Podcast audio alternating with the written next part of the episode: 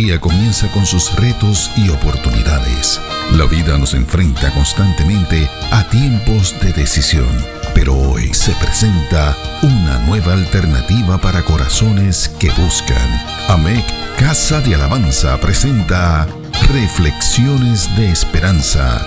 Palabras de aliento para nuestro diario vivir con el pastor Misraim Esquilín.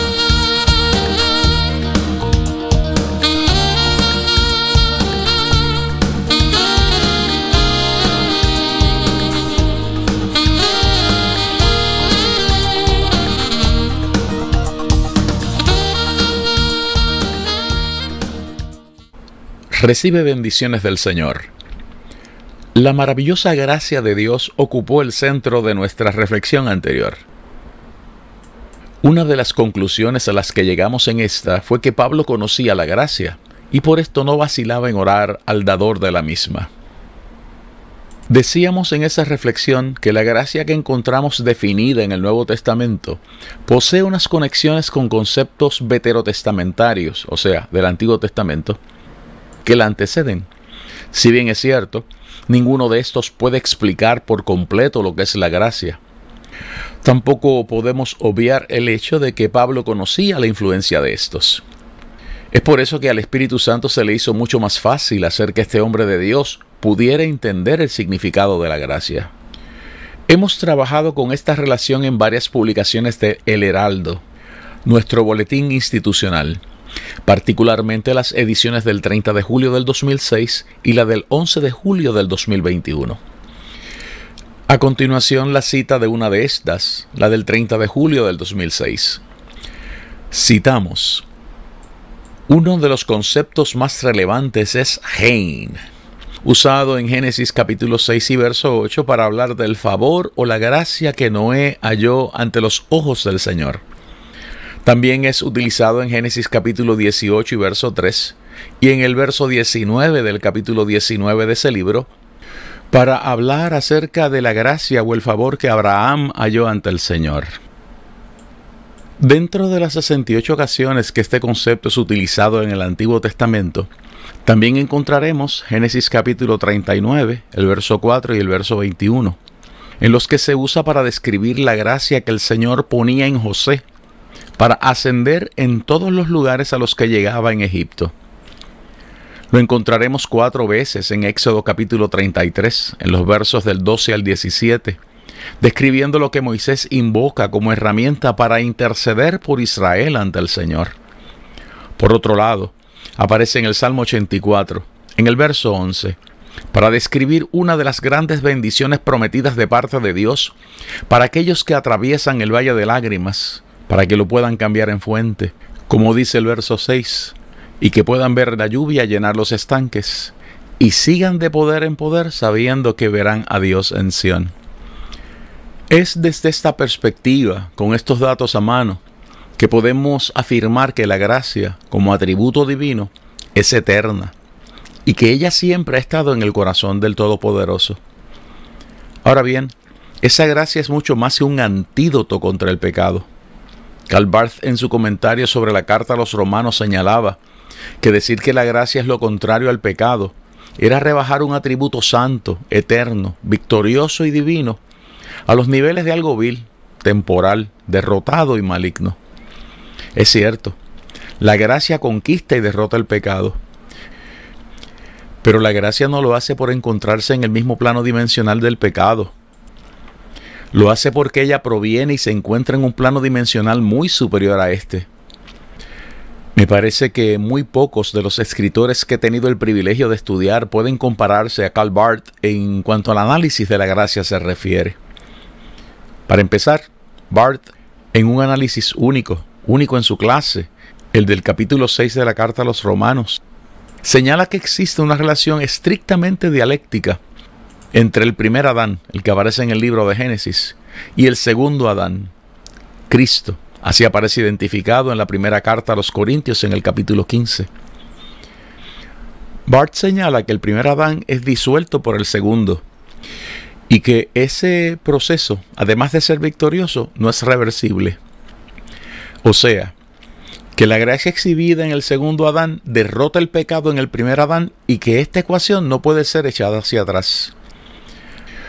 Barth dice además que la superabundancia de la gracia donde existe el pecado es la evidencia más importante para la eternidad de algo que él llamaba el momento, el instante en el que la gracia derrota el pecado, tal y como aparece consignado en la carta a los romanos en el capítulo 5 y verso 20.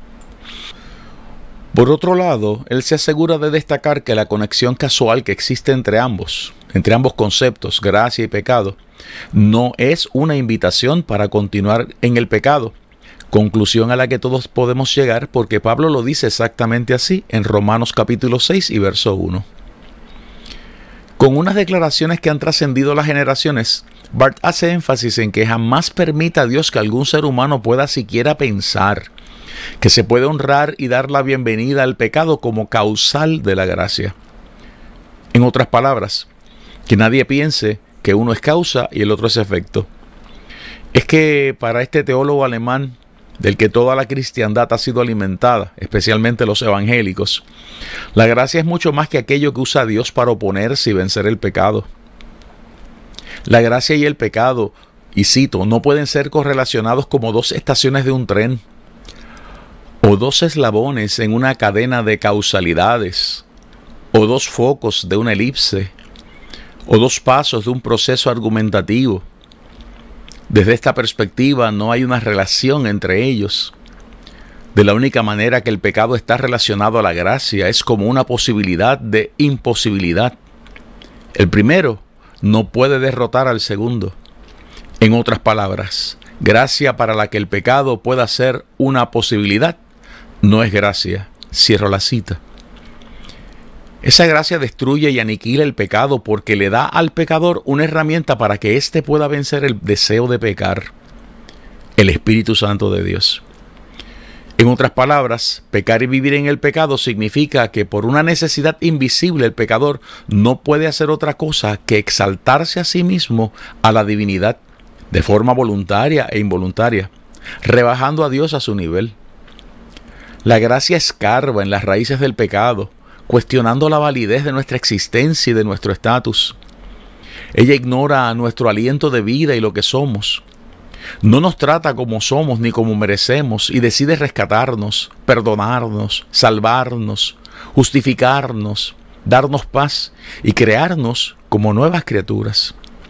Es que esa gracia nos marca con la presión del poder de la resurrección de Cristo y nos capacita para vivir vidas nuevas en el Señor. El apóstol Pablo señala que el pecado y el delito matan. La gracia de Dios garantiza vida nueva y victoria sobre la muerte por la resurrección de Cristo. El pecado posee y nos provee un solo resultado final, la muerte. La gracia nos garantiza otras posibilidades, las posibilidades divinas, las del bien y la misericordia, que nos seguirán todos los días de nuestras vidas, y las moradas celestiales en las que estaremos por la eternidad.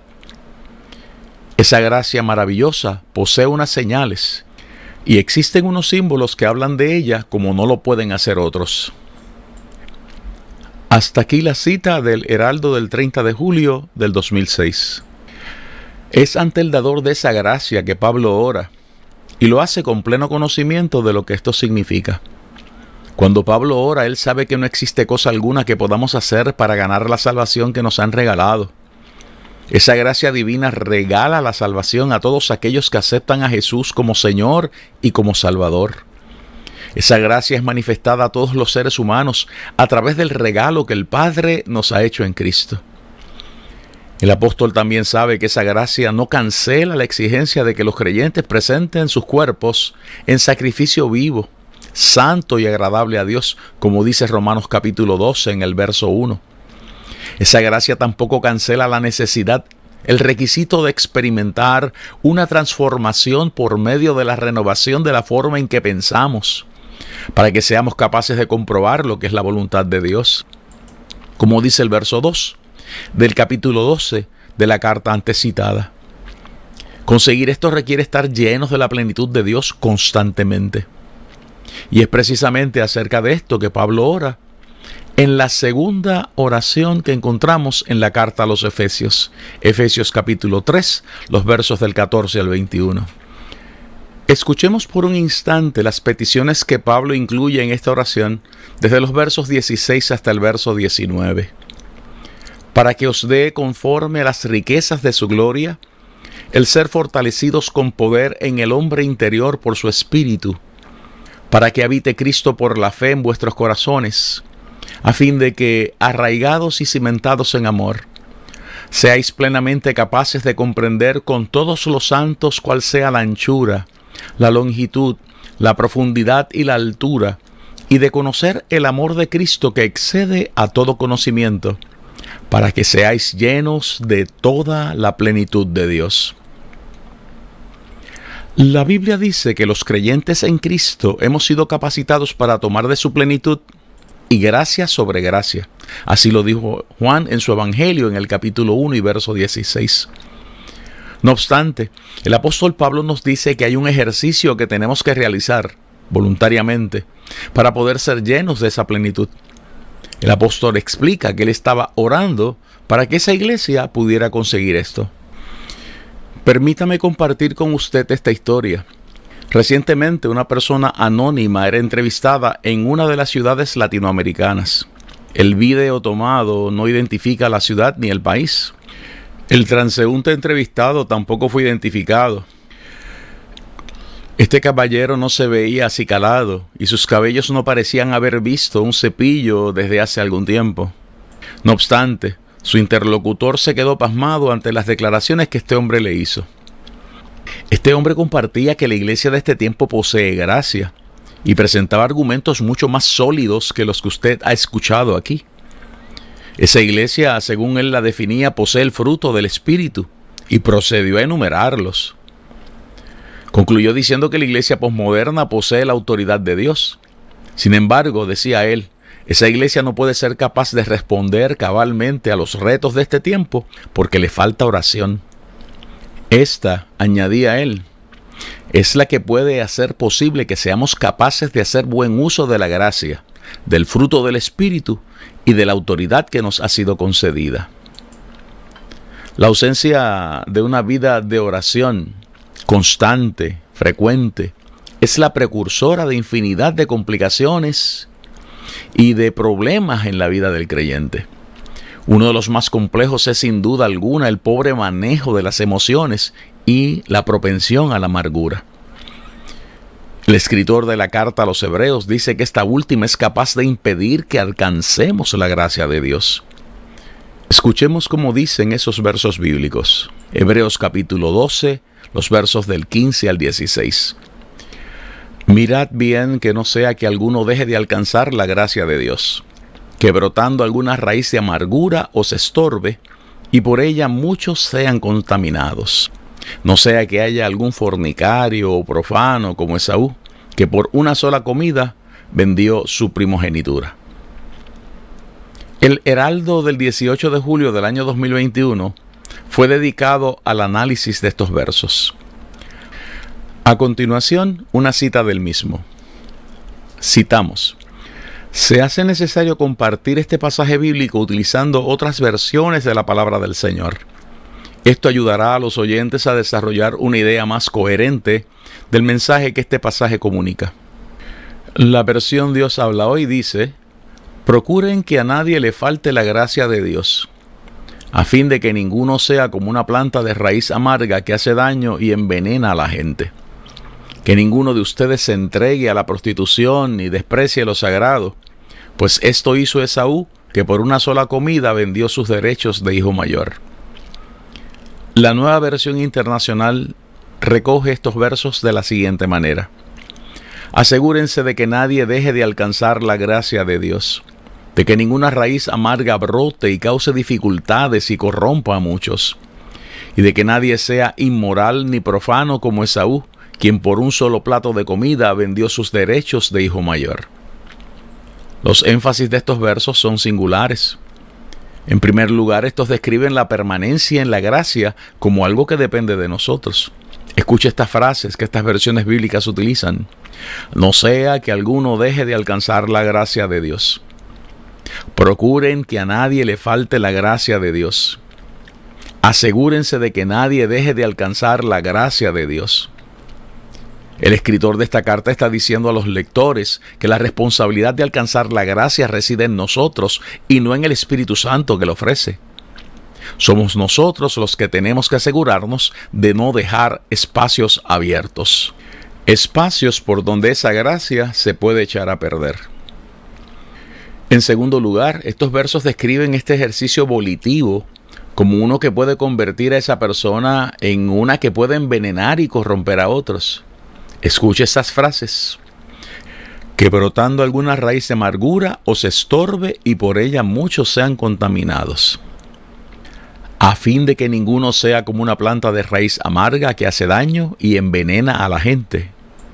De que ninguna raíz amarga brote y cause dificultades y corrompa a muchos. El escritor de esta carta está diciendo que la ausencia de esa gracia puede producir cierta clase de amargura que puede corromper a los que poseen la gracia. En tercer lugar, estos versos comparan todo esto con acciones y conductas tan volitivas como lo son las inmoralidades. Las aseveraciones que hacen estos versos bíblicos parecerían ilógicas si la gracia fuera irresistible. En cambio, son completamente coherentes en un ambiente en el que la gracia puede ser rechazada. Cierro la cita del boletín del Heraldo del 18 de julio del 2021. Repetimos que Pablo añade en esta carta que él estaba orando para que esa iglesia pudiera ser capaz de conseguir todo lo que acabamos de explicar. El mensaje bíblico es muy claro. Recibir la gracia que salva es similar a beber de la plenitud de Dios. Esto es lo que Juan nos dice en el Evangelio que lleva su nombre, en el capítulo 1 y verso 16. Pablo le dice a la iglesia en Éfeso que él estaba orando para que esos hermanos pudieran ser llenos de esa plenitud. Debemos enfatizar el dato de que a los hermanos a los que Pablo le comunica esto, les asiste que habían sido sellados con el Espíritu Santo de la promesa y que poseían la herencia de las riquezas de la gloria de Dios. Efesios capítulo 1 y verso 18, Efesios capítulo 3 versos del 16 al 19. Les asiste recibir la misericordia de Dios, como aparece en Efesios capítulo 2, los versos 4 y 5, y de la gracia de Dios, Efesios 1, los versos del 7 al 8, Efesios 2, los versos del 6 al 7. Les asistía a saber que habían sido edificados por la gracia, capítulo 2, versos 4 al 9. Que los creyentes somos una nueva creación en Cristo, capítulo 2, verso 10. Y que somos, que pertenecemos a la familia de Dios, capítulo 2, verso 19. Que somos parte del cuerpo de Cristo, Efesios capítulo 4, los versos del 11 al 12. Y que somos templo del Espíritu Santo, Efesios 2, versos 20 y 22. Aún así, ellos tenían que ser llenos de la plenitud de Dios tenían que beber de la fuente de gracia, esto es, para poder vestirse con la armadura de Dios y ser capaces de resistir los ataques del enemigo. Nos preguntamos, ¿por qué tiene que experimentar todo esto alguien que ha sido elegido y que no va a perder su salvación? La respuesta es una sola. La ausencia de esa plenitud y de esa capacidad para resistir pone en peligro a la familia de Dios al cuerpo de Cristo y al templo del Espíritu Santo. Esta es otra de las razones por las que Pablo ora por esa iglesia y por todos aquellos que hemos creído en el mensaje del Evangelio. Reflexiones de Esperanza fue una presentación de AMEC Casa de Alabanza. Somos una iglesia de presencia.